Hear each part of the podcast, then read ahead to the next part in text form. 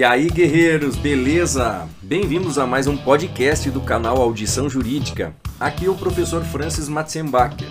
E o tema de hoje é dos crimes contra a pessoa. Por que devo escutar este podcast? Para você que já escutou nosso episódio sobre introdução ao direito penal, tá na hora de começar a entrar no estudo dos crimes em espécie nada melhor do que começar pelo primeiro título da parte especial, que são os crimes contra a pessoa. No episódio de hoje, veremos algumas notas indispensáveis para você compreender o que está sendo estudado em direito penal. Então, se liga e vem comigo.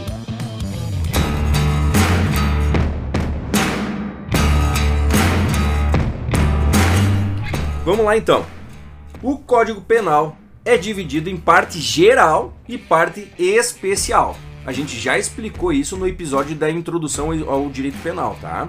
Então, existe essa divisão. Na parte geral, tem aspectos sobre regras, algumas definições, uh, alguns conceitos, tá? E, e alguns princípios.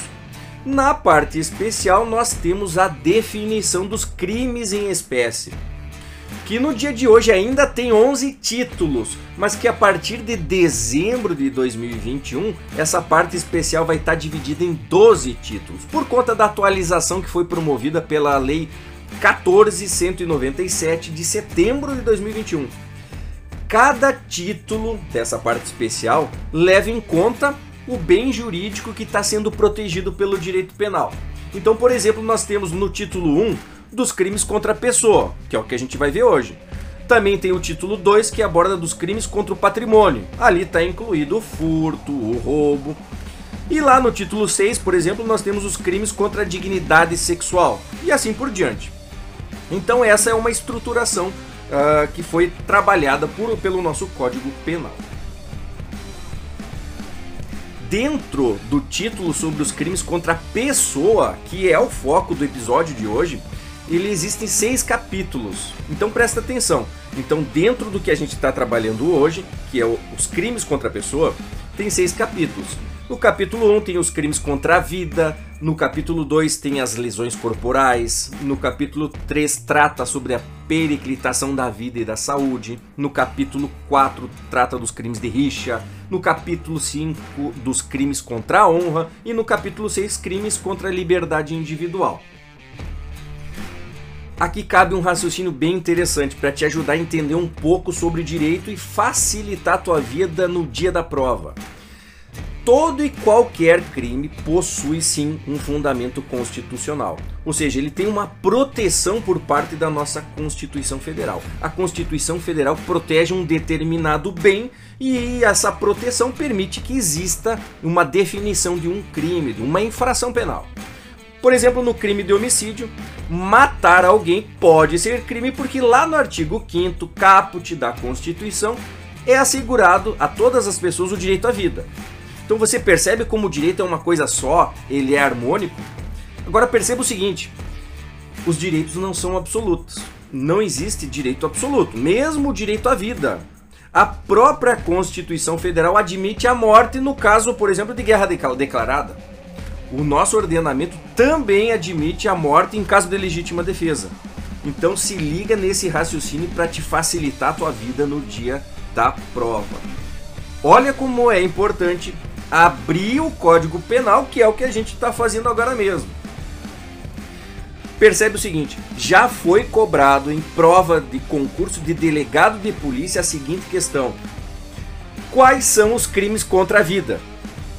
Percebe que isso está lá no Código Penal e bastava você abrir e enxergar essa estruturação? Pois a resposta é exatamente o que está lá no Código Penal. As espécies de crime contra a vida são quatro: é, homicídio, participação em suicídio ou automutilação, infanticídio e aborto. Aqui você já teria a sua resposta da prova oral do delegado. Então se liga que não é tão complicado, apenas você tem que abrir o código e dar uma estudada, analisar, conhecer como, como funciona a nossa legislação penal. Galera, muito cuidado com uma pegadinha. Nem todo crime que afeta a vida humana vai ser um crime contra a vida. Tá? Por que, que não vai? Por que, que não? Porque a, o Código Penal estabeleceu uma determinada classificação. O latrocínio ele é classificado como sendo crime contra o patrimônio. E o mesmo raciocínio com a extorsão com morte. Então, isso é importante você se dar conta e conhecer essa estruturação do nosso Código Penal.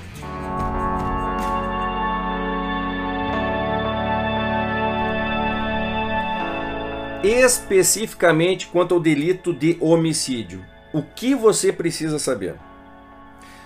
O homicídio está previsto lá no artigo 121 do Código Penal. Lá está escrito assim: matar alguém, pena, reclusão de 6 a 20 anos. Esse é o caput, é a cabeça do artigo. Além dele, tem também os parágrafos. No parágrafo primeiro, tem o, tem o caso de diminuição de pena, que é conhecido como uma forma privilegiada. A doutrina chama de forma privilegiada. E ele diz o seguinte: se o agente, o, a pessoa que está realizando aquela infração, se o agente comete o crime impelido por um motivo de relevante valor social ou moral, ou sobre o domínio de violenta emoção, logo em seguida a uma injusta provocação da vítima, o juiz pode reduzir a pena de um sexto a um terço. Isso já caiu em concurso público e o examinador da sua prova gosta de perguntar se isso é um caso de perdão judicial não é caso de perdão. Perceba que a redação da própria do próprio dispositivo legal ele diz que é reduzir a pena, não é perdoar a pena. Então, é um caso de redução de pena. É uma forma privilegiada e vai reduzir a pena de um sexto a um terço, é o que está escrito na lei. Então agora você já sabe que isso aqui não é perdão judicial, e sim é um caso de diminuição de pena. Cuida para não perder ponto, não per, não é para perder essa questão na prova, hein, galera? No parágrafo 2, nós temos as formas qualificadas do crime de homicídio, em que o legislador estabeleceu penas maiores. Por exemplo, nós temos praticar o homicídio impelido por motivo torpe, ou praticado por meio cruel, ou então contra a mulher por razões da condição de sexo feminino. São formas qualificadas do crime de homicídio. No parágrafo terceiro está a previsão da modalidade culposa do crime de homicídio. A gente já viu lá no episódio anterior que culpa é a situação em que o agente dá causa ao resultado por imprudência, negligência ou imperícia. Existe uma violação de um dever de cuidado objetivo e um resultado indesejado, mas que era previsível, era possível prever. Então, em resumo, isso é culpa. Tá? Então, nesse parágrafo terceiro do artigo 121, está prevista a modalidade culposa do crime de homicídio. Lembra, o artigo 121 do Código Penal trata de crime de homicídio e no parágrafo terceiro, que nós estamos vendo agora, trata da modalidade culposa. No parágrafo 4 tem a forma majorada que são as situações que dão um patamar de aumento de pena. No parágrafo 5 existe uma hipótese de perdão judicial. Aqui sim, um caso de perdão judicial. E é isso que você tem que se ligar. Gostam disso aqui na prova, pessoal. E a lei, o parágrafo 5 diz o seguinte: na hipótese de homicídio culposo, o juiz pode deixar de aplicar a pena se as consequências do crime, dessa infração, atingirem o próprio agente de forma tão grave que a sanção penal se torne desnecessária. Então, cuidado com porque eles gostam de fazer a confusão aqui nessa parte. Essa aqui sim é uma hipótese de perdão judicial, tá? No parágrafo 6 consta a forma majorada, ali no, no parágrafo 6 do artigo 121. É uma hipótese de aumento de pena. Você basta saber o que a lei diz, tá? E aí, esse parágrafo 6 diz que a pena é aumentada de um terço até a metade se o crime for praticado por milícia privada ou sob o pretexto de prestação de serviço de segurança ou por grupo de extermínio.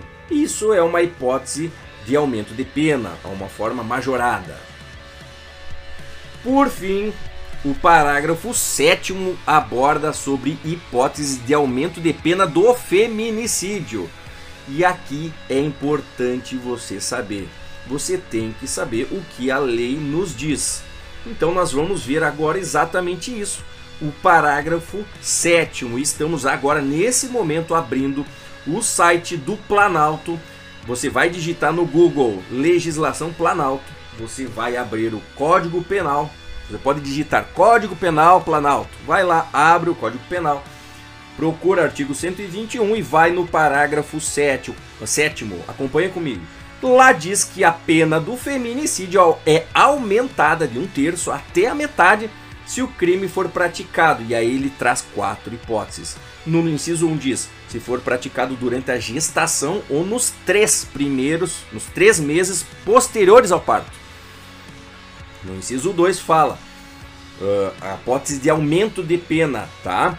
Se o crime for praticado contra a pessoa menor de 14 anos ou maior de 60 anos ou com deficiência ou portadora de doenças degenerativas que acarretem condição, condição limitante ou de vulnerabilidade física ou mental. O inciso 3 fala sobre estar sendo praticado na presença física ou virtual de descendente ou de ascendente da vítima. E por fim, no inciso 4 fala se o crime for praticado em descumprimento das medidas protetivas de urgência, que estão lá no artigo 22 da Lei Maria da Penha. Então aí sim são hipóteses de aumento da pena, se o crime for praticado nessas formas, nessas condições.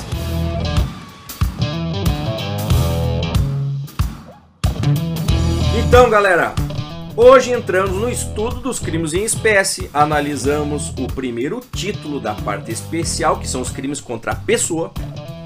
Nós vimos que todo e qualquer crime possui um fundamento constitucional, ou seja, ele possui uma proteção por parte da Constituição Federal. E por isso o homicídio, por exemplo, pode ser crime porque a Constituição protege a vida. Nós também vimos quais são as espécies de crimes contra a vida, que são quatro: o homicídio, a participação em suicídio ou automutilação, o infanticídio e aborto. Por fim, a gente também acabou analisando alguns aspectos importantes do crime de homicídio. Pessoal, terminamos mais um podcast. Eu vou ficando por aqui. Espero que tenham gostado. Um grande abraço a todos. Até mais, valeu!